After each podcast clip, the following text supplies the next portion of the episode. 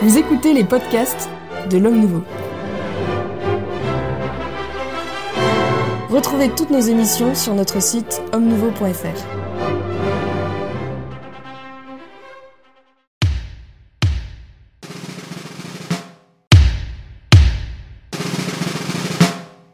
Chers amis, bonjour, bienvenue dans ce nouveau Club des Hommes en Noir. Euh, le thème de cette émission qui nous, réunit, c'est la formation des prêtres. Alors un sujet extrêmement vaste euh, qui est né aussi euh, de l'une des décisions de l'Assemblée plénière des évêques de France du mois de novembre dernier, de donner notamment, par exemple, plus de place aux femmes dans la formation des prêtres. D'autres décisions étaient également présentes. Alors pour pour échanger, pour débattre sur ce, sur ce sujet. Euh, j'ai la joie d'accueillir, ça faisait longtemps, euh, le père Jean-François Thomas. Bonjour mon père. Bonjour. Merci de, de, votre retour euh, parmi nous. Nous en sommes très heureux et très honorés. J'accueille l'abbé Grégoire Cellier. Bonjour Monsieur Maxence et bonjour à tous les auditeurs. Habitué. Euh, donc euh, j'accueille également le père Michel Viau. Bonjour à tous les auditeurs. Et notre ami Guillaume de Thieulois. Bonjour Philippe. Et, je, disais, je disais donc parce que j'ai encore une fois oublié, euh, le grand reproche qu'on me fait, c'est de ne pas présenter davantage mes invités. Alors, je suis le prieur de Notre-Dame de Consolation ah à oui, Ça change à chaque fois. Vous avez un titre, voilà, différent. un titre supplémentaire. Très bien. Mon père, on vous présente comment C'est ceux qui nous regardent qui. Je suis jésuite à Paris. Jésuite mais catholique. Ça, c'est votre, votre commentaire. Et Père Michel Viau Pastoral diocésaine des funérailles et prêtre coopérateur à Notre-Dame de Lourdes dans le 20e arrondissement. Voilà, ça reste euh, sur la même voie. Et Guillaume, toujours. Directeur du Salon Beige, toujours. Toujours directeur du Salon Beige.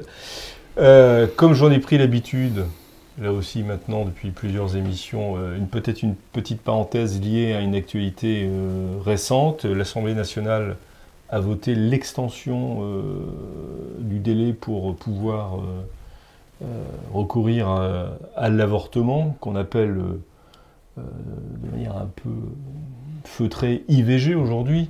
alors évidemment, je, je, sais que vous êtes tous contre l'avortement, donc c'est pas c'est pas là-dessus que je, vais demander votre réaction, mais euh, qu'est-ce que ça, qu'est-ce que, comment vous commentez cette, euh, bah, déjà lors, lors de la, oui, mais de, lors il y en avait été question déjà du temps de Madame Rossignol. Vous savez, c'est ce ministre qui voulait interdire les associations, qui voulait dissuader les femmes de faire l'avortement, et c'est cette ministre qui a employé d'ailleurs Madame Dorin de Vaucresson euh, dans son cabinet, euh, mhm. qui a été choisi pour faire partie de la commission sauvée. Ah oui, non, mais c'est ça qu'il faut. oui, bah, qui, est en charge de la. Oui, oui, qui est en charge en plus de qui est en charge de la commission chargée d'indemniser. Oui, voilà, voilà, voilà, oui, voilà. Elle est sous le signe de l'avortement et de la pince. Je viens à la pince, car les 14 semaines, pour moi, c'est la pince. Ah oui, la pince, l'objet. Ah, euh, et j'avais, justement, j'ai fait un blog là-dessus, euh, ça, ça remonte un petit moment, du temps de Madame Rossignol et de Madame Lorrain de Vaucresson, euh, c'est-à-dire où, j'ai montré la pince, c'est grande comme ça, et, et, qui va donc nécessiter de démembrer le, le, fœtus dans le ventre de la mère, parce que si on le sort, on fait une sorte d'infanticide, il faut que ce soit un féticide. Ce sera pareil d'ailleurs pour ceux qui qu'on laissera mourir à neuf mois. On, fera, on, les, on, les, on les tuera dans le ventre de la mère, si, si on, on va jusqu'au bout. Et euh, alors, un, déjà, euh, même parmi les médecins qui étaient favorables euh, au recours à l'IVG, ils avaient dit non au niveau pour les 14 semaines, parce qu'il y avait un risque beaucoup plus grand pour les femmes. Ça, il faut qu'elles le sachent. Hein. c'est, elles, risquent beaucoup. Et puis Donc leur, leur, santé, leur santé ah, bah euh, est, mise en danger. Elle est mise en danger euh, plus, exactement. Bon, exactement. c'est toujours au nom des droits des femmes. Ah oui, non, mais c'est un droit qui se, retourne, qui, qui se retourne contre elle. On verra les morts. Bon. Deuxièmement, ce qui est aussi grave sur le plan euh, psychologique, bon, que ce soit 14 semaines ou 12 semaines, c'est un meurtre. Bon. Mais là, on va vraiment donner l'impression, enfin pas plus que l'impression d'ailleurs, euh, on va vraiment euh, d'écraser, puisqu'il y a l'ossification qui s'est déjà faite, vous comprenez. Donc vraiment, on, s'habitue à la culture de mort au geste de mort, puisqu'on va écraser une tête, qu'on va retirer, et ensuite un bras, et on va, voilà. Et je trouve cela affreux, parce que ça encourage à banaliser l'avortement, et je dis honte à Madame Rossignol et honte au ministère actuel qui permet ça et honte aux députés qui votent cela.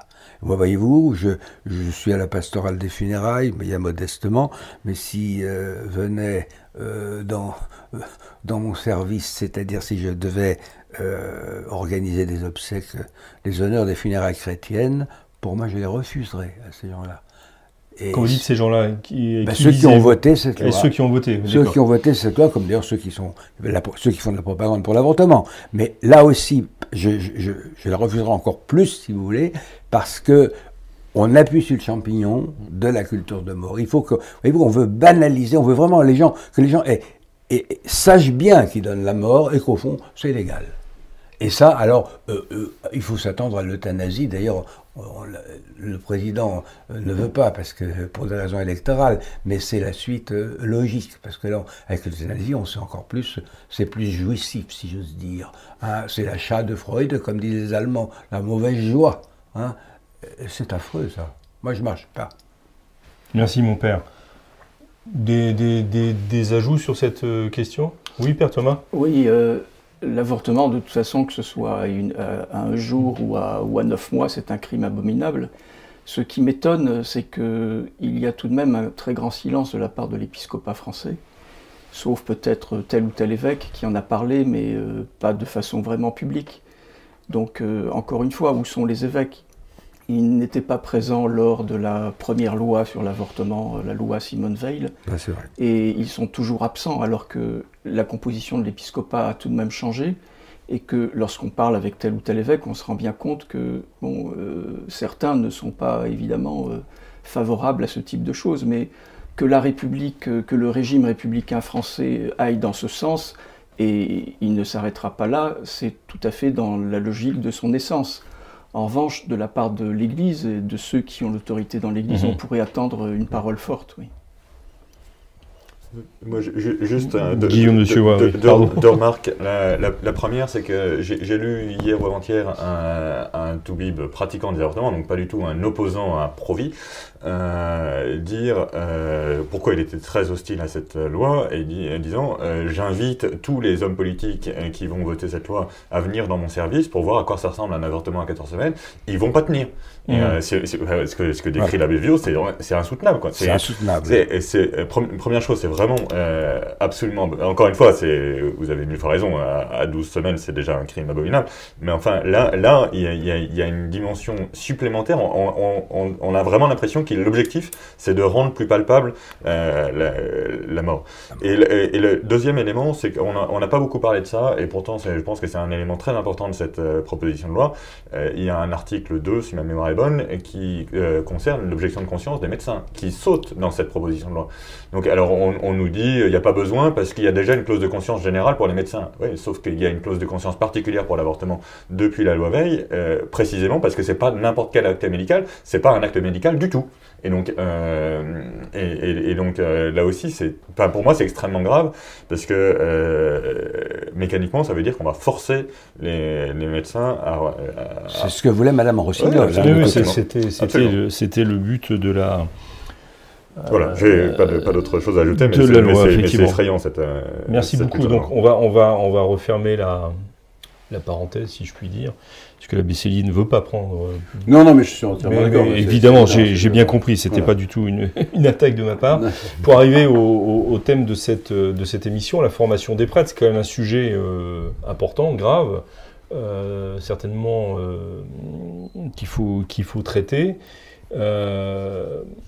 mais d'ailleurs, on dit la formation des prêtres, est-ce que c'est pourquoi est-ce que c'est devenu si important et si grave euh, aujourd'hui que, euh, que de bien former des prêtres? Alors, si vous oui, mais je vous regarde. Vous mettez trois minutes, hein, Non, pas, trois minutes, c'est trop long. Pour, rappeler, pour rappeler donc que le séminaire, le séminaire a été inventé par le Concile de Trente hein, et qu'il a, il a fallu un siècle pour trouver la formule définitive. Hein. Donc c'est Monsieur Ollier, le Saint-Sulpice de Monsieur Ollier, qui a enfin trouvé, après un certain nombre de tâtonnements, enfin, retrouvé la, la, la, la, bonne formation. Et je pense que les auditeurs doivent comprendre ce qui est en jeu dans le séminaire. C'est la formation professionnelle d'un pasteur d'âme. C'est ça le, ce, ce que vise le séminaire. Donc le futur prêtre doit acquérir une science ecclésiastique suffisante, il doit acquérir l'esprit ecclésiastique, l'esprit de sa fonction, et il doit acquérir la pratique des vertus.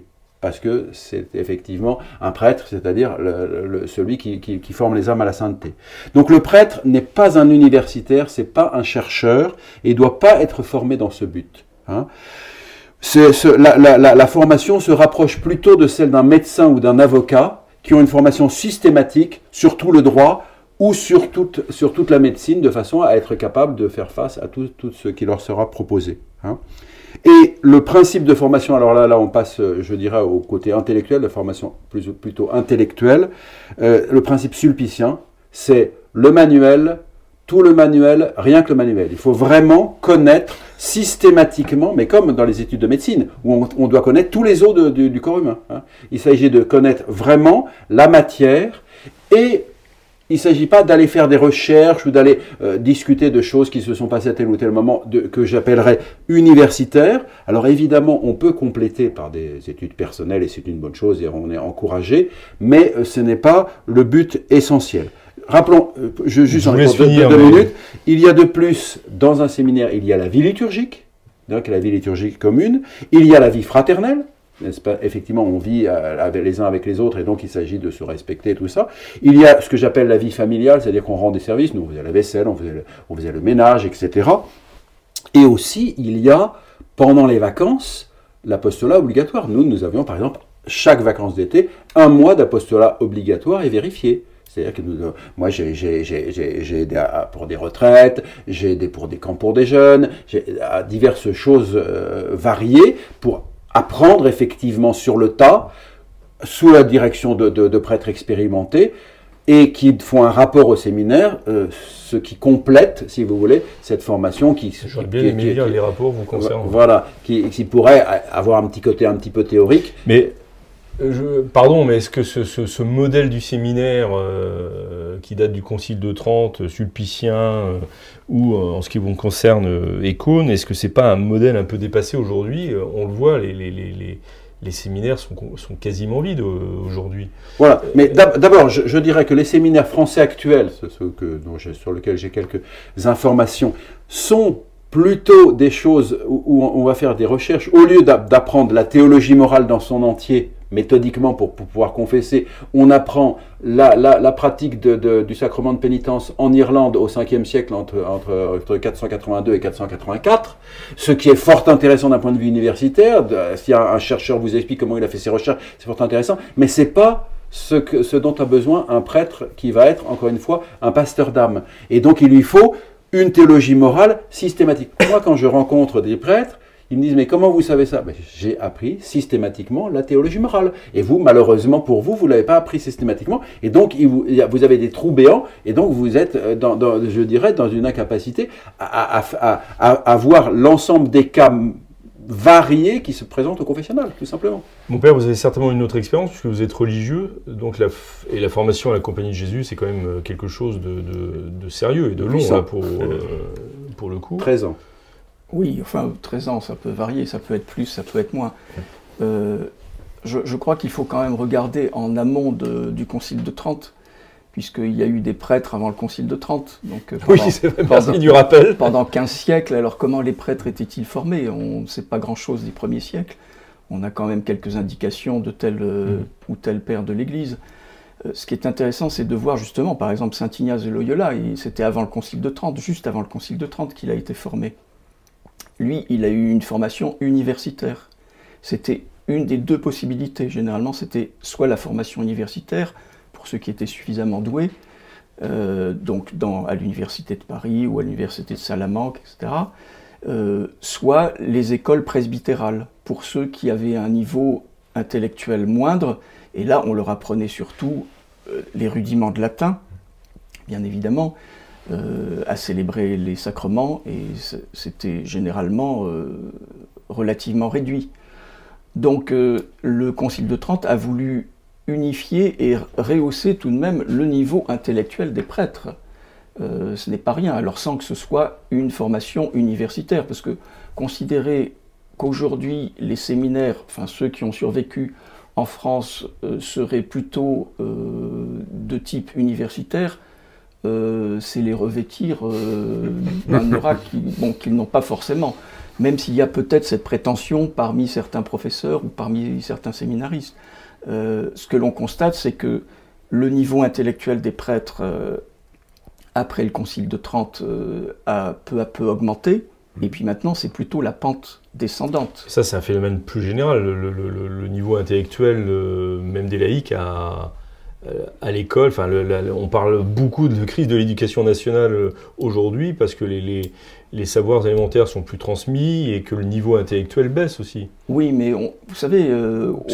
pardon, je vous coupe encore, mais les, séminaristes qui rentrent dans un séminaire aujourd'hui, bah, ils, sortent, euh, ils sortent de l'école, quoi, en somme. Non, ils sortent généralement plutôt de, l'université. Donc on pourrait attendre, si vous on pourrait attendre quand même un niveau hmm. un peu au-dessus de la moyenne. Un peu d'accord. Euh, parce que les, élites, euh, autant le niveau global a baissé, autant les élites intellectuelles ont plutôt eu un niveau qui monte. Voilà. Et donc maintenant, il y, a, il y a quand même un abîme entre le clergé, justement, et puis l'élite civile. Au 19e siècle et au 20e siècle, il y avait beaucoup de curés de campagne qui étaient des savants. Hmm.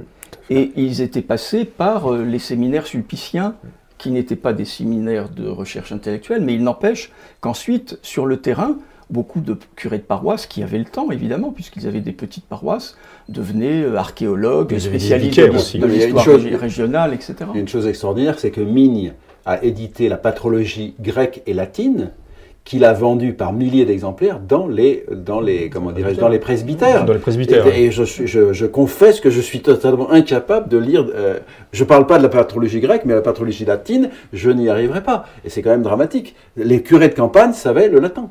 J'aimerais entendre le père Vios, puisque vous avez une expérience dans une autre euh, confession, si je puis dire. Euh, comment étaient formés les, les, les pasteurs ah ben, Il y avait déjà ce débat à, à, à l'Institut, c'est maintenant l'Institut protestant de théologie, on l'appelait à l'époque faculté libre de théologie protestante, euh, les uns voulaient vraiment de l'universitaire pur et les autres de l'école pastorale. Et le, le, le, combat entre les deux, bon, faisait que finalement il y avait les deux. Voilà, il y, avait, les deux, et il y avait surtout cette insistance, si vous voulez, sur, les, les, fondamentaux. les fondamentaux, c'était évidemment, puisque le protestantisme, c'est le principe du sola scriptura, l'écriture seule, ça veut dire que euh, l'étude du grec et de l'hébreu constituait la base des premières années de théologie, et qu'en deuxième année, euh, l'examen était éliminatoire si on ne passait pas le grec et l'hébreu. Éliminatoire. Éliminatoire. Mais pas de latin. Le, il était supposé connu. Et il y avait des cours de latin. Mais s'il n'était pas, mais il n'était pas éliminatoire. Mais il était supposé connu. Et on, on encourageait fortement. Bon. Deuxièmement, dans les fondamentaux, alors, il y avait vraiment deux cours qui étaient très importants, l'histoire de l'Église ancienne avec les pères de l'Église et l'histoire de l'Église moderne. Et c'est là qu'on voit que finalement le sola scriptura était un principe, bon, mais qui n'était pas appliqué à la lettre, puisque c'est pas un principe absolu en fait. Bah oui, il n'était pas absolu, puisqu'on faisait constamment référence au Père de l'Église et, au, au Concile œcuménique, puisque c'était, euh, dans l'ensemble, la majorité des professeurs n'étaient pas des libéraux. Il y avait quelques libéraux, mais bon. Et puis enfin, il y avait quand même, bien sûr, une histoire de la réforme, euh, et, mais qui impliquait quand même, là aussi, euh, il y avait des séminaires, ce n'était pas des cours, des séminaires sur Saint-Augustin et sur, sur, sur Saint-Thomas. Et euh, je me souviens d'un long, euh, séminaire fait par le professeur dogmatique réformé, qui avait invité euh, un, pasteur qui était un ancien prêtre, mais qui était un, thomiste tout à fait distingué, et c'était très suivi. Très, très, très, très, très suivi. Mais c'était peut-être, pardon ce que je vais dire, mais pour connaître La pensée de la- et de l'adversaire, non Ah ben bien, oui. Oui, c'est ça, d'accord, on est bien d'accord. C'est pour ça qu'on suivait pas aussi- juste pour. euh, Oui, mais on suivait aussi beaucoup Vatican II et il y avait vraiment. euh, je suis entré au séminaire en 62. hein, et donc Ah, c'était l'ouverture. de- Ah ben bien entendu. Mais là, ce n'était plus l'adversaire. Non, non, non, oui, mais, mais- non, mais voyez-vous, c'est là que j'ai appris le catholicisme. Que je, je me suis aperçu que j'avais quitté une, une- religion que je ne connaissais pas. Mhm. Oui, comme beaucoup certainement de. de- Voilà. Guillaume, vous avez une expérience du séminaire, je crois qu'on peut le dire, puisque vous l'avez Ouais, jamais caché. c'est- pas, du tout, pas du tout secret. Et- Mais euh, moi, j'ai eu une expérience qui correspond tout à fait à ce que disait la Vécélier, c'est-à-dire, euh, moi, j'étais au séminaire universitaire de l'Institut catholique de Paris. Euh, et donc avec euh, des endroits où effectivement c'est assez pointu et des endroits où il y a des lacunes béantes. Euh, juste pour fixer les idées, parce que je, je suis pas sûr que les, les auditeurs puissent en avoir la moindre idée. Déjà pour le, latin, ça m'avait beaucoup frappé en arrivant. Donc on, arrive à l'université, et on, fait un peu son choix de cours. Donc il y a des cours obligatoires et puis euh, des cours facultatifs. Et euh, donc euh, obligatoirement, il fallait faire du grec, facultativement de l'hébreu, donc je prends l'hébreu. Et je dis et latin. Il dit bah, vous en avez fait? Je dis bah oui jusqu'en terminale, mais pas, je peux pas lire saint Thomas dans le texte encore. Oh, ça suffit largement. Et euh, il n'y avait pas de cours de latin en fait. Euh, C'était même pas possible. Euh, donc c'était intéressant quand même, parce que au- autant dans, la réforme, je peux comprendre que ça soit pas stratégique, autant pour nous, il y a quand même beaucoup de textes qui ne sont pas accessibles dans une autre langue que le latin. Donc dans, le, domaine de la béance, il y a, quand même des, des vraies béances. Mais pour moi, le plus impressionnant, c'était la liturgie. La liturgie, je, euh, je m'en suis pas rendu compte immédiatement, mais au bout de quelques mois, je dis, mais au fait, euh, quand est-ce que le cours de liturgie? Je dis, bon, ça doit être en quatrième année, un truc comme ça, je me souviens plus. En tout cas, je ne l'ai pas eu. Euh, et je dis, mais euh, mais il y a combien d'heures? Il y a 10 heures ou 12 heures, je me souviens plus. Et Je regarde un peu étonné qu'un futur prêtre ait fait 12 heures de liturgie dans son séminaire. Et, on passe le cours, c'est anthropologie du rite. En plus, ça n'a strictement rien à voir avec la liturgie, c'est c'est très intéressant d'ailleurs, mais, mais ça n'a strictement rien à voir avec la liturgie. Et euh, je me suis dit, c'est quand même incroyable. Donc, euh, et moi, j'ai eu des profs qui étaient des profs de très, de très bon niveau, mais euh, je me souviens not- notamment d'un qui disait Moi, je saurais très bien célébrer la liturgie du Temple au 1er siècle avant Jésus-Christ, je suis incapable de célébrer la messe catholique. Il était prêtre, hein. Mm. Euh, c'est quand même incroyable. Et, et- et il disait de toute façon tout à fait tranquille qu'il avait été retenu au séminaire euh, 50 ans plus tôt parce qu'il était tombé sur un dictionnaire d'araméen ou je sais pas quoi, que ça, ça l'avait emballé, il avait fait de l'araméen toute sa vie. Euh, il connaissait euh, un, un nombre de langues anciennes absolument inc- incalculable, mais euh, donc c'était c'était un puits de science. Mais, euh, Mais pourquoi le- pas adapté à- pourquoi, pourquoi être prêtre Euh, En fait, après ça me regarde pas, je suis pas son, je suis pas son confesseur, mais euh, mais je me suis- il y, a, il y a quand même un vrai sujet. De, il n'est pas certain que ces séminaires-là soient faits pour faire des prêtres.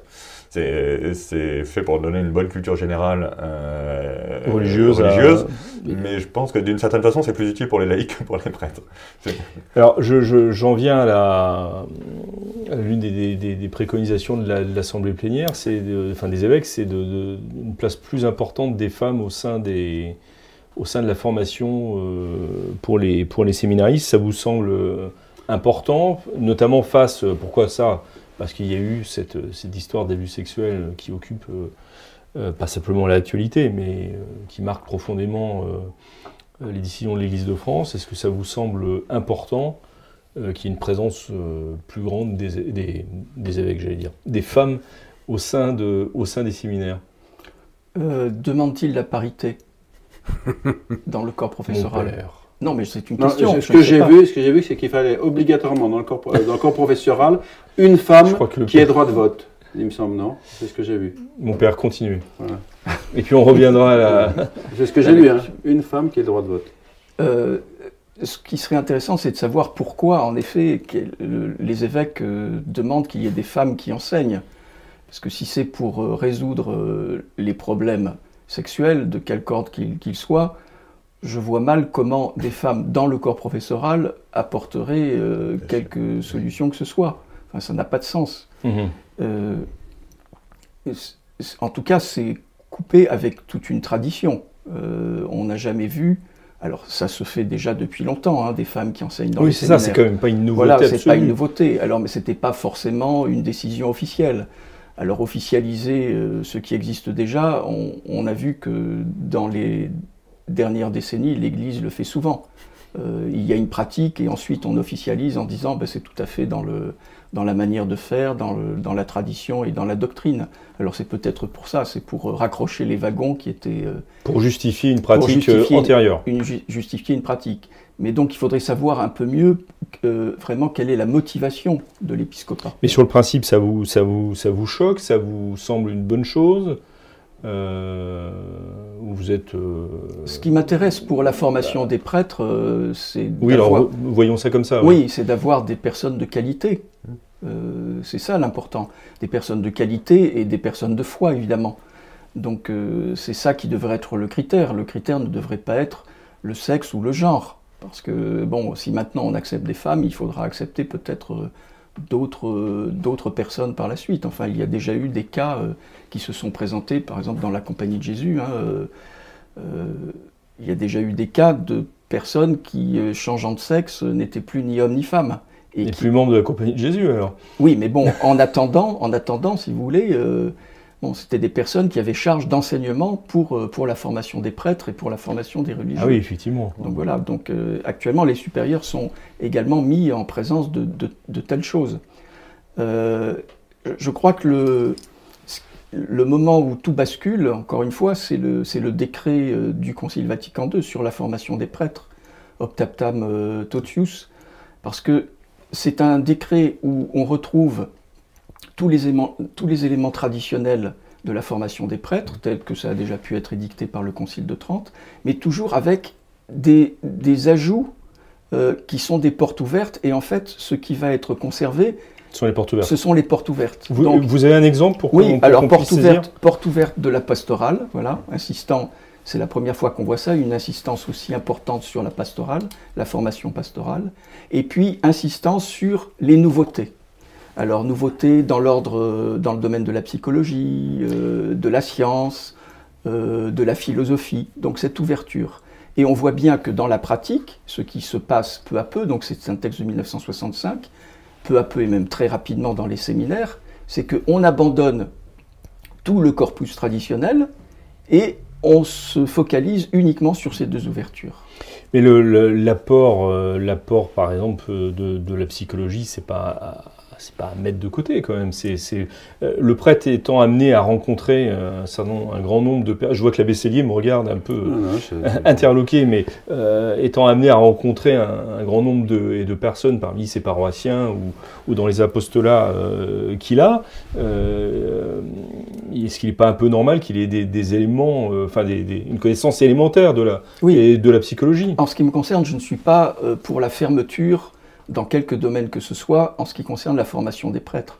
En revanche, quand il y a l'abandon de ce qui fait le socle, là c'est très Ah dangereux. oui, c'est ça, c'est le remplacement en C'est le remplacement. Le grand C'est remplacement. exactement ce que Le je grand voulais- remplacement, ce bravo. que je voulais dire. n'est pas- c'est pas admissible que des, des candidats, je l'ai dit à l'époque où j'étais protestant encore, parce que ça, a été contaminé aussi, le protestantisme était contaminé là. C'est impossible, pour moi c'est impensable qu'on puisse sortir d'études de théologie sans avoir lu sérieusement euh, Saint Augustin ou Saint Thomas d'Aquin. Ce sont les fondamentaux. Et, et malheureusement, effectivement, avec ce que vous dites là, on- ils sont remplacés par des auteurs intéressants, mais qui sont mineurs par rapport à eux. Parce qu'il y a tout là-dedans. Et on, voit très bien, par exemple, dans le, euh, au, au niveau de la réforme, par exemple. hein, bon, euh, c'était tout l'intérêt du, séminaire de dogmatique réformée avec saint Thomas.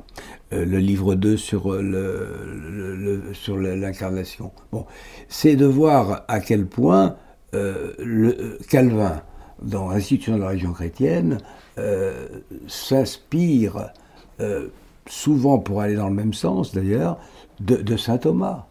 Et qu'au fond, euh, il y, y a une continuité. D'ailleurs, Calvin écrivait en latin et se traduisait ensuite en français. Donc il y, a une- continuité et, on comprend très bien que euh, c'est toute l'importance du Concile de Trente et de l'ordre des Jésuites. Je ne dis pas ça pour vous faire plaisir parce que le Concile de Trente a eu cette grâce d'avoir euh, des gens capables de le comprendre et de le transmettre, ce qui n'a pas été la grâce de Vatican II. hein. Euh, C'est que le Concile de Trente a bien compris que euh, la réforme protestante montait de plusieurs crans sur le plan intellectuel et qu'il fallait répondre à cette hauteur-là et même encore plus haut. Et, ça, c'est ils, ont tout compris, et les jésuites ont tout, compris aussi, parce que le catéchisme, euh, les, séminaires justement, où, où, il y avait des prêtres formés, parce que les pasteurs étaient extrêmement bien formés, il suffit de voir par exemple les controverses entre Bossuet et Jurieux, Claude, c'est d'un niveau tout de même... Énorme. Et qui laisse un peu rêveur d'ailleurs. Et qui laisse rêveur. Bah Par rapport à la situation. Bah oui, parce que Jurieux était dans la vallée de la Loire. Hein, et mon diocèse d'incardination Blois, il, a, il a été créé pour contrer justement l'influence du protestantisme dans la vallée de la Loire. Guillaume, vous vouliez intervenir Oui, juste une, remarque euh, pour aller dans le sens du père Thomas sur, la, sur les, portes ouvertes. Moi, j'ai été très frappé dans, mes deux années de séminaire sur l'importance qu'on accordait aux sciences humaines au détriment de la théologie. Alors, les sciences humaines, moi, je suis, euh, par, ailleurs, j'ai fait, j'en ai fait beaucoup après, donc euh, je ne suis pas du tout opposé aux sciences humaines par principe. Mais en, en, fait, moi, l'impression que j'ai, j'espère me tromper évidemment, mais l'impression que j'ai, c'est que pour un certain nombre de théologiens, y compris des théologiens important dans l'Église de France aujourd'hui, euh, la théologie n'est plus la reine des disciplines. Et, euh, et ils n'imaginent pas qu'elle puisse parler avec autorité à d'autres disciplines. Et, euh, et par, mhm. par, analogie, ça vaut aussi pour la philosophie. Ils, en fait, ils estiment que c'est des disciplines mineures qui n'ont rien à expliquer en quelque sorte.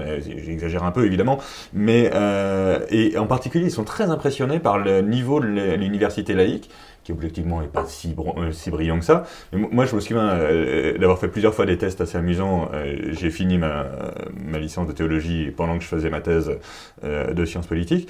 Et, et, les mêmes remarques que je faisais comme séminariste et comme thésard, avait pas du tout le même poids. Quand je, quand on, quand je faisais une remarque euh, de rappel à la tradition comme séminariste, on me regardait avec un air un peu dédaigneux en disant oui, oui tout, ça c'est complètement dépassé. Quand je la faisais comme thésard, on dit ah c'est très intéressant, c'est donc comme ça qu'on pense à l'école des hautes études. Hmm. Enfin, c'est vrai ou c'est faux, mais c'est mais euh, donc je, hmm. comprends très bien qu'on me dise euh, ce que vous dites est daté, mais mais je comprends pas qu'on me dise ah comme c'est intéressant parce que vous êtes dans l'école des études. Toute petite pour vous donner un exemple, hein, dans la récente discussion depuis, euh, depuis dimanche dernier, nous avons le nouveau Missel, la nouvelle traduction, disons, de, de, Paul VI. Alors, depuis le premier dimanche et deux qui, qui, ne me satisfait qu'à moitié, puisque j'ai parlé de lumière tamisée, lumière et ombre. Pour euh, Radio Courtoisie, ça va paraître dans peu de temps, puisque j'ai préenregistré. Bon, simplement, je vois bien, au niveau des... Euh, quand, quand je, me suis battu jusqu'au bout pour qu'on remette toujours vierge dans le confiteor. Je ne vais pas dire à qui, j'ai vraiment parlé à, des responsables. Mais ils n'ont pas compris à quel point tout ce qui concernait la mariologie était lié à la christologie et, l'importance que cela avait, surtout à une époque où on retourne à des vieilles hérésies des premiers siècles, où on est pour certains en plein arianisme, euh, en plein pélagianisme. En, tout état de cause, sur ce problème, sur ce problème de la Christologie, ils n'ont pas compris que la virginité perpétuelle de Marie mmh. euh, était capitale. Hein, je leur ai rappelé que même Luther l'a défendu pied à pied, n'est-ce pas? Il ne l'a pas contesté. Et, là, ça leur paraissait quelque chose de bon. Et eh bien voilà, c'est un manque de formation typique, ça, sur, sur, quand même quelque chose de fondamental. Vous le mettez, oui, au, crédit, j'allais dire, de, de, du manque de formation, pas d'un affadissement de la foi. Non, c'est un manque de formation parce que les gens qui étaient là, visiblement, ne comprenaient pas euh, mais on a, on a, mis toujours vierge euh, dans euh, le canon c'est marqué, mais, mais c'est important que ce soit dans le confiteor aussi, parce que le Christ il est venu pour nous sauver justement de nos péchés. Et là, au moment où il est question des péchés, il est important qu'il y ait le toujours vierge. mais là, ben, là j'avais l'air de parler chinois. je voudrais dire, puisqu'on était sur la question, est-ce qu'il faut faire telle ou telle modification au régime du séminaire, dont j'ai rappelé euh, ce qu'il était dans son essence et dont il n'est pas sûr que les séminaires français actuels euh, suivent, mais euh, par rapport à un séminaire qui essayerait de faire correctement son travail, je voudrais noter deux choses que nous vivons, mais que nous ne sommes pas les seuls à vivre. Hein. Monseigneur Lefebvre a dès le départ institué une année de spiritualité qui précède le séminaire pour, en quelque sorte, enseigner la vie spirituelle considérant par expérience que les jeunes arrivaient sans avoir l'expérience de l'oraison, de la méditation, etc. Et actuellement, nous nous, nous, nous, nous orientons et ça. Alors ça- quand ça- vous dites nous, pardon, Euh, c'est la fraternité Saint-Philis. Saint-Philis. Mais on n'est pas les seuls. Je, je, je Oui, parle oui, bien sûr, mais-. Nous nous orientons de plus en plus vers la systématisation de ce que j'appelle, euh, de ce qu'on appelle l'année d'humanité pour assurer le niveau scolaire. Donc finalement, avant le séminaire qui va durer 5 ans, 2 ans de philosophie, 3 ans de théologie, il va y avoir une année d'humanité pour mettre un niveau scolaire, apprendre le latin, apprendre les, les disciplines scolaires, apprendre l'orthographe euh, et, des- des- et- et même apprendre à, à- à faire la vaisselle ou, À ou vivre, aider- à à- vivre voilà. en commun aussi, oui. Ensuite, une année de spiritualité dans, lequel- dans laquelle on va apprendre la vie intérieure et se- à savoir se tourner vers Dieu. Et ensuite, la formation que j'appellerais professionnelle du pasteur d'âme, si vous voulez. Et donc, effectivement, qu'il y ait des aménagements à faire en fonction des évolutions actuelles. Et par exemple, il y a, euh, je dirais, actuellement une marche importante. J'avais eu un dossier dans la Croix là-dessus qui était fort intéressant. Il y a une marche importante dans la formation du séminaire dans lequel on est plongé dans, je dirais, le- le- les études et l'approfondissement spirituel, c'est de quitter les écrans. Aujourd'hui, ça devient un vrai problème. Des jeunes qui ont, euh, qui ont l'habitude de vivre euh, 24 heures sur 24 avec leur smartphone, lorsqu'ils se retrouvent sans smartphone pour Et du euh, jour au lendemain, pour, pour 7 ans, c'est ça- ça- ça- C'est une marche importante. Mhm. Donc qu'on tienne compte de ça. Et dans, et dans ce document de, de- de la Croix, il y avait notamment des, des maîtres des novices qui expliquaient comment dans le monastère était géré l'accès à l'Internet. Il y a des réflexions à faire, à faire de, de- de- sur, sur ce chose-là. Et effectivement, les, les questions de détecter des tempéraments poussés, enfin portés à, à- à- la pédophilie, euh, peut, peut être un élément qui, qui- doit être pris en compte. Mais c'est en c'est en s'ajoutant et en venant, euh, je dirais, euh, renforcer la formation de base, qui est la formation professionnelle du, du pasteur d'âme, qui doit être avoir la science suffisante, qui doit avoir l'esprit de l'Église, parce qu'il va transmettre, et qui doit avoir la pratique des vertus, c'est-à-dire qui doit quand même être vaguement catholique. Ça, ça serait, ça, serait, ça serait un plus. oui, ça serait, ça serait bien. Mon père, vous vouliez ajouter quelque chose sur ce Alors sujet ajouter, je ne sais pas si c'est en lien direct avec ce qu'a dit Monsieur l'abbé, mais puisqu'on parle de la formation des prêtres, c'est nécessairement en lien. Euh, et, au regard de l'état des séminaires français qui subsistent, ils sont quand même relativement peu, peu nombreux, et de toutes les dérives qu'il y a eu depuis maintenant quelques décennies, pourquoi ne pas revenir, euh, au moins dans certains cas, à la, la composition d'écoles presbytérales en confiant ces écoles presbytérales, évidemment, à des prêtres à la fois de, de- de science et de foi. Quand on prend le- la vie du Saint curé d'Ars, on voit bien que le Saint curé d'Ars a pu devenir prêtre grâce à un prêtre, en fait, euh, grâce à l'abbé Ballet, euh, et qui avait une école presbytérale. Alors c'était évidemment dans l'époque, Comment fonctionnaient les, ces, ces écoles euh, presbytérales? Ben, c'était le prêtre qui enseignait à quelques, généralement là, quelques jeunes paysans qu'il avait repérés et qui étaient doués, euh, et dont il avait repéré évidemment la vocation, et il les préparait euh, à la vie sacerdotale, et parfois, euh, ensuite, il les envoyait dans un grand séminaire. Mais le Saint curé d'Ars, par exemple, il a fait des essais au grand séminaire Saint-Irénée de Lyon, il a été renvoyé à l'abbé Ballet, et donc c'est l'abbé Ballet qui, qui a terminé sa, sa formation. formation. Mais euh, et, les, qui a les- été, et qui a été le garant auprès de l'évêque. Auprès- Car, car le- le- le- le- il a passé des examens au presbytère en latin. il, c'est le, futur curé d'Ars. Il a passé des examens en latin au presbytère, ça n'a pas marché. L'abbé Ballet a redemandé, il a passé des examens en français, ça n'a pas marché.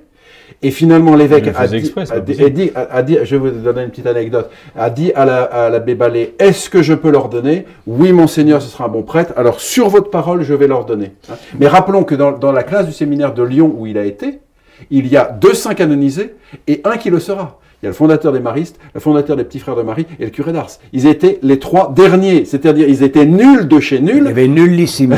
nullissimus, Nullissimus. et deux saints canonisés et un qui le sera un jour. J'espère que les séminaristes ne regardent pas cette émission. Normalement, ils travaillent. non, mais souvent, les séminaristes, justement, qui ne veulent pas travailler, vous disent Ah, mais vous savez, mon père, euh, le Saint curé d'Ars, Oui, euh, voilà. Qui a travaillé beaucoup. Bon, Ah, il, qui, sûr, il- a travaillé beaucoup. il ne suffit pas d'être bête et paresseux pour devenir un Saint curé d'Ars.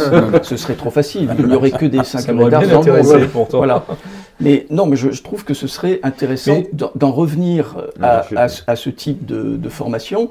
Évidemment, euh, c'est l'évêque, il faudrait aussi que ce soit un évêque de science et de foi, euh, c'est l'évêque qui choisirait des prêtres de science et de foi. Et évidemment, bon, la formation, c'est la formation spirituelle, la formation intellectuelle, et puis la forme, il y a aussi euh, une formation disciplinaire. Mmh, bien sûr. Donc, euh, Mais c'est- pardon, pardon, j'ai j'ai juste une question euh, technique euh, sur, sur le fonctionnement de ces écoles. Les, les- les prêtres qui en avaient la charge étaient en même temps curés de paroisse ou Oui. déchargés Oui, aussi vous n'avez pas, pas un boulot acc- accablant en dehors Non. du dimanche. Enfin, voilà, c'est, faut, être honnête. euh, J'imagine qu'avec le peu de prêtres qu'on a aujourd'hui, euh, qui Ouais. ont des charges paroissiales assez importantes, c'est ça, ça devient Mais on pourrait libérer Ah, on pourrait, quelques prêtres, me Ouais, semble-t-il, parce que c'est quand même Libérer des- essentiel. les Mais, libérer. mais- mais ce, que, ce que je veux dire, c'est que, c'est que bon, le, le- le- le- le- le- le modèle du séminaire sulpicien, dans le sens où tout, tout se fait à l'intérieur de la même maison, n'est pas un modèle euh, universel. Par exemple, les Allemands, ils, ils- ils vivent à l'intérieur de, de la maison et ils vont prendre des cours à l'université. Le séminaire français de Rome, Monseigneur Lefebvre a été formé au séminaire français de Rome, la vie cléricale se passe à l'intérieur de la maison, ils allaient à l'université grégorienne. Et je rappelle, me semble-t-il, si je ne me trompe pas, que le cardinal Lustiger a organisé le séminaire de Paris Mmh. sous la forme de maisons presbytérales dans lesquelles il y a des petits groupes de séminaristes. Donc ça, c'est une, c'est une, Oui, qui vivent ensemble qui vivent et qui, ensemble et qui qui prennent vont- les cours ailleurs. qui va au. Bernardin ou je ne sais où.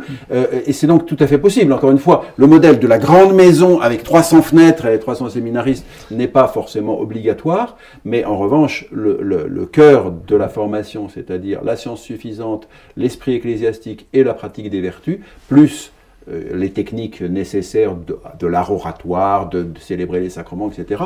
Ça, c'est à, à- garder et peut-être à compléter pour par des choses actuelles dues à la situation telle que je vous dis, l'année de spiritualité, la- l'année d'humanité ou des choses comme ça. Comment juge-t-on un, candidat au séminaire? Comment juge-t-on de sa maturité? Euh, Je dis pas de son niveau scolaire, euh, parce qu'aujourd'hui, euh, tout le monde passe à, à quasiment son bac, donc euh, jugement scolaire, euh, enfin, quoi qu'il faut voir après ce qu'il y a derrière, mais euh, comment juge-t-on de la maturité de, de- de- de la personne qui rentre euh, ou qui est candidat pour entrer dans un séminaire? Pour le coup, euh, pour moi, c'est l'immense force des séminaires sulpiciens, c'était qu'il y avait une compagnie dédiée, enfin, c'était pas la seule, mais c'était la principale, compagnie dédiée au discernement vocationnel, et ils étaient extraordinairement forts.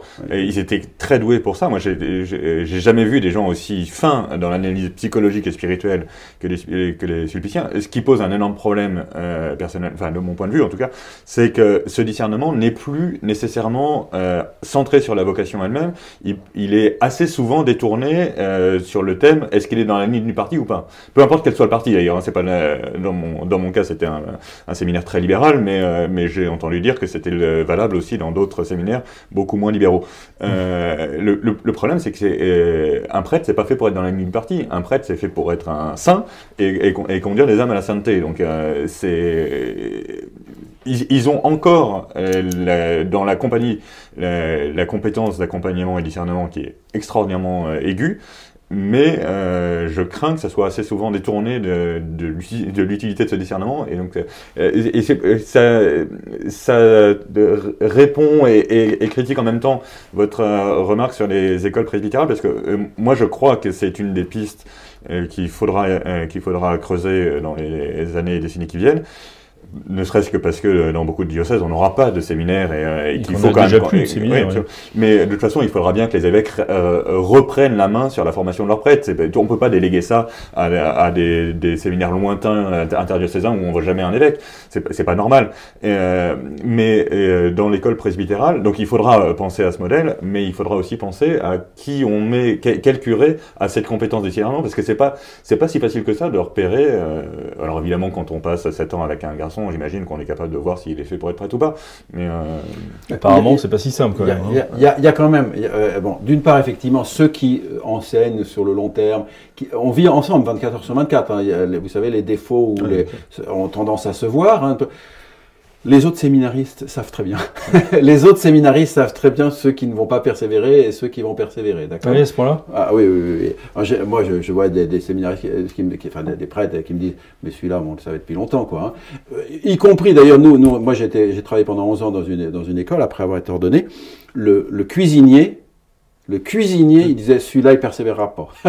Quand il rentrait chez nous, celui-là, il persévérera pas. Non, non, je le connais. Ou celui-là, il est très bien. Bon. Donc, il y a quand même des gens qui ont, qui ont ces compétences. Après, puisqu'on est quand même sur cette question très spécifique de la pédophilie, Rappelons que malgré, malgré toutes les, les, les je dirais les, les, compétences et tout ce que vous voulez, ce sont des gens extrêmement dissimulateurs, Mm. peu- petit a, et qui pendant le temps de séminaire, où justement il y a une ferveur, où on est séparé des, des tentations, etc., sont moins, sont moins, je veux dire, de tombent beaucoup moins, et donc ils sont plus difficiles à détecter. Ça, c'est un fait. Si vous voulez, la- la- le problème, c'est que, c'est que pour le détecter plus facilement, il faudrait les mettre dans les occasions de péché et, et ouvrir la porte. Ce qui n'est pas euh, quand même une bonne solution. Alors, c'est une difficulté, c'est une difficulté. Je crois qu'il faut essayer, encore une fois. euh, Alors, les, les, les évêques nous disent, bah, peut-être que le regard féminin permettrait de détecter certaines choses. Pourquoi pas C'est peut-être peut-être possible. Hein euh, j'ai rien contre. Mais le fait est que sur ce problème très spécifique, à cause du côté dissimulateur et à cause du côté, au moment où il y a la formation, il y a un zèle, il y a, je dirais, une ferveur, il y a des circonstances euh, positives, font que c'est moins détectable à ce moment-là. Alors euh, c'est pas forcément euh, c'est pas forcément évident. Et puis il y a aussi la, la- difficulté que la tentation, c'est de n'ordonner que des saints. D'accord? La tentation, c'est de se dire bon, je vais je vais Enfin, c'est difficile de non, dire non, un non, mais je veux dire cadre. de- de- des gens parfaits. Or, il y a des gens qui évoluent et qui feront des très bons prêtres, et il va falloir leur faire confiance. Et donc, à un moment ou à un autre, il faudra prendre un certain risque, parce que sinon, on on n'ordonnerait personne, si vous voulez. Euh, C'est comme pour se marier. hein. Est-ce que, est que le conjoint va être fidèle toute la vie? On n'en sait rien. Et même moi, est-ce que je serai fidèle? Bon, il faut à un moment faire, euh, faire un acte de, je dirais, d'audace. Euh, Mais je pense que le discernement avec des gens qui euh, ont les, les compétences, euh, euh, peu- ont de l'expérience, ont des traditions comme, comme les sulpiciens, et puis éventuellement demandent l'aide du Saint-Esprit. Ça, c'est peut-être pas non plus complètement inutile. Je pense qu'on peut Que ça peut. raisonnablement discerner, mais on ne peut pas garantir que sur 40 ans ou 50 ans de carrière ecclésiastique, la personne ne va pas dériver. C'est impossible. Père Vieux, vous vouliez intervenir? Oui, sur la question de la présence des femmes, puisque dans, dans le protestantisme, nous en avons l'expérience euh, pour la commission des ministères. C'est-à-dire qu'un candidat qui avait répondu aux, obligations universitaires, qui avait les diplômes, il fallait passer dans la commission des ministères, dans laquelle, évidemment, euh, en tant qu'évêque, je, sié- je siégeais, mais euh, il était composé aussi de laïcs. Il y avait des pasteurs et des femmes. Et souvent, euh, j'ai remarqué que les femmes avaient une certaine intuition euh, que nous n'avions pas et, qui était très précieuse, justement, parce que c'est assez difficile de dissimuler certaines choses devant, devant une femme. Alors, moi, je ne suis, pas suis pas contre du tout, mais il faut juger sur les capacités. Voilà. Et là, j'en reviens. Il ne faut, faut pas tomber dans cette mode du quota. Bon, c'est pas parce qu'une ta- De une la femme parité, est une, oui, bah oui, une femme est une femme. bon, mais il faut des femmes capables. Et il y a certainement des femmes capables. Toutes ne sont pas comme Madame Soupa ou Madame Pedotti pour enseigner. Voilà. Non, mais je voudrais pas qu'on nous mette ce modèle-là euh, pour enseigner dans les séminaires. Voilà. C'est tout. Parce que, mais ça, ça peut être utile au niveau de, de, de l'intuition, justement, euh, psychologique, euh, qui est plus forte chez les femmes que chez les hommes. Mon père. Alors si le- les évêques euh, décident d'avoir des femmes uniquement pour euh, repérer les pédophiles parmi les séminaristes, je trouve que c'est très humiliant Pour les femmes. Pour les femmes. Oui, Ah bien sûr. oui, bien sûr. Oui. Euh, parce que c'est considéré que ce sont des chiens qui reniflent et qui vont, qui vont trouver, euh, voilà, qui vont trouver le, le- ce, qui, ce qui cloche. Non, ça me paraît aberrant. Euh, encore une fois, bon, si femmes euh, il doit y avoir dans des, dans des séminaires, euh, que ce soit pour leur qualité spirituelle Voilà. et, et intellectuelle, mais c'est tout. Euh, on ne résout pas un problème tel que celui de la pédophilie en, en mélangeant les sexes. Enfin, ça n'a aucun sens. Oui, oui, bien sûr. Juste une petite, une petite anecdote historique, c'est que M. Ollier, n'est-ce pas, s'est converti, il a mis près de près de 20 ans à se convertir pour devenir le bon prêtre qu'il a, qu'il a, qu'il a fini par être, grâce à des femmes. Des, des femmes qu'il a, a rencontrées, qui l'ont orienté, qui lui ont, qui lui ont euh, fait des révélations, etc. Ce qui est un petit peu amusant. Alors, Mais Cette, puis- cette mais- institution, cette institution qu'on dit complètement masculinisée, au départ, il a, été, bien guidé, il a orienté été par guidé plusieurs femmes, des femmes, justement, des femmes d'union à Dieu et des femmes de, de, de- de vie spirituelle. Très bien. Pour terminer cette, émission, une, question un peu piège. Si vous aviez, euh, euh, je vous laisse un peu de temps pour réfléchir, mais le temps de la poser, euh, une réforme à, proposer, alors en dehors des écoles presbytérales, hein, vous avez déjà répondu. Donc, si vous aviez une réforme à proposer pour la formation des futurs prêtres, donc question large, pas simplement les séminaires, mais les futurs prêtres, quelle serait-elle aujourd'hui, ou qu'est-ce qui vous semble le plus urgent, dit un peu autrement? Saint Pédis disait que, que le séminaire soit pour l'évêque la prunelle de ses yeux. Moi, j'ai passé deux ans dans l'œuvre des vocations du diocèse de Paris. Je crois que ça s'est amélioré, mais dans les années 70, n'est-ce pas? On a vu, Pendant deux ans, on a vu une fois un évêque, mon évêque, l'évêque de, de Saint-Denis en France, une fois un évêque. Déjà, c'était une région apostolique, donc il y, avait une dizaine d'évêques au moins. Une fois un évêque est venu les voir les futurs séminaristes. Et, et- et cet évêque euh, nous a dit, oui, le Christ nous, nous, nous dit d'aimer notre prochain, mais je ne sais pas ce que ça veut dire. Donc vous voyez un petit peu pour vous, Et dé- donc, vous votre- démoraliser. Votre préconisation, parce que ça c'est un, Eh ben, un fait, Eh d'accord? ben, ce que les évêques, jour et nuit, ne pensent qu'à la formation des prêtres, parce que c'est ça vraiment ce qu'ils sont chargés de faire, de, de donner des ministres à l'Église pour que ensuite ces ministres euh, euh, pro- propagent la foi, parce qu'ils peuvent pas tout faire tout, tout seuls. Si là, on, on voit qu'ils font des millions de choses, s'ils s'occupaient d'abord et avant tout de la formation, de trouver les futurs prêtres, de, de les former et de, et, de les, et de les épauler et de les aider, alors ça, ça changerait beaucoup. Père Michel Liot. Bah, j'ai dans ce sens-là parce que alors, cette ère-là. Ah, il faut trouver quelque chose de, de, de, de personnel. Ah ben oui, non, mais je veux dire que euh, dans, la, dans la structure luthérienne, le premier souci de l'évêque luthérien, c'était d'être le pasteur des pasteurs et le pasteur des séminaristes. Donc c'était son premier souci. Et de les recevoir tous un par un, de les connaître. Moi, je vois que c'est c'est les premières choses que j'ai faites sur les conseils de mes prédécesseurs. Et votre préconisation? Alors ma préconisation, ce serait quand même de revenir au- au- à une formation plus classique euh, et, de, et vraiment de, de passer par, euh, par ces bases que sont Saint-Augustin et Saint-Thomas. et Saint Thomas d'Aquin. Ah oui, oui, absolument. Parce que là, il y a quand même une déficience euh, théologique extrêmement grave. Est-ce que je demande au laïc sa préconisation pour la Je- formation je des pas- futurs je prêtres? Je suis pas sûr d'être très compétent, mais euh, pour moi, il y a un- il a- si j'avais un conseil à donner aux, aux évêques, ce serait d'appliquer la ratio Suserum. Moi, je, je- ben, je trouve que Ah, alors pour la, ceux la- qui la- ne- la- la ratio, c'est euh, l'organisation des études qui est en principe euh, pensée à Rome.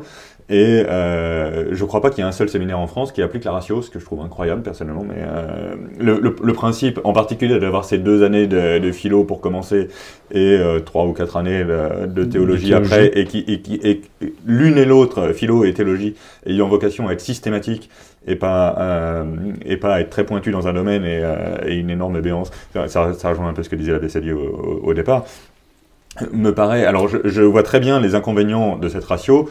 Euh, L'inconvénient majeur, c'est que pour beaucoup de gens, la philosophie est très aride. Euh, malheureusement, je ne sais pas à quoi ça tient, mais enfin, il n'empêche que beaucoup de séminaristes ont du mal avec ça. Euh, et évidemment, euh, pour leur, leur rendre la vie aisée, on leur fait euh, de l'histoire spirituelle. ou C'est très bien.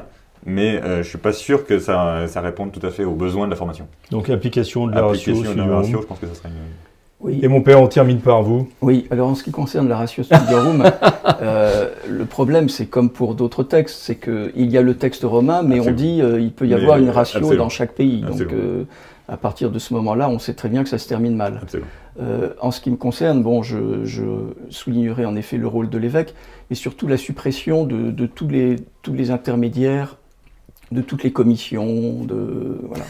Parce que ça, ça alourdit considérablement le, le système. Mais qu'est-ce que vous voulez dire exactement? Ça veut dire qu'un un jeune homme qui veut être séminariste aujourd'hui passe par. euh, euh, doit se présenter devant certaines commissions Bien euh, sûr, oui, enfin des commissions, des, des spécialistes, euh, voilà, qui sont nommés. Donc non, qu'il rencontre l'évêque, parce que c'est la décision de l'évêque, et ensuite, voilà, que l'évêque choisisse un très bon supérieur de séminaire, et que le séminariste ait affaire à ce, à ce supérieur, qui est délégué par l'évêque en qui fait. est délégué par l'évêque. oui.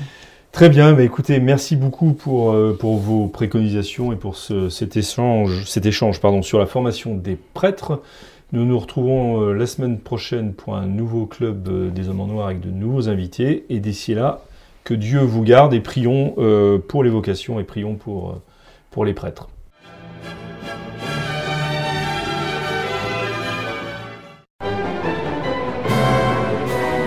Merci d'avoir écouté ce podcast de l'Homme Nouveau. Si vous souhaitez soutenir nos émissions, rendez-vous sur l'onglet Faire un don de notre site homme-nouveau.fr.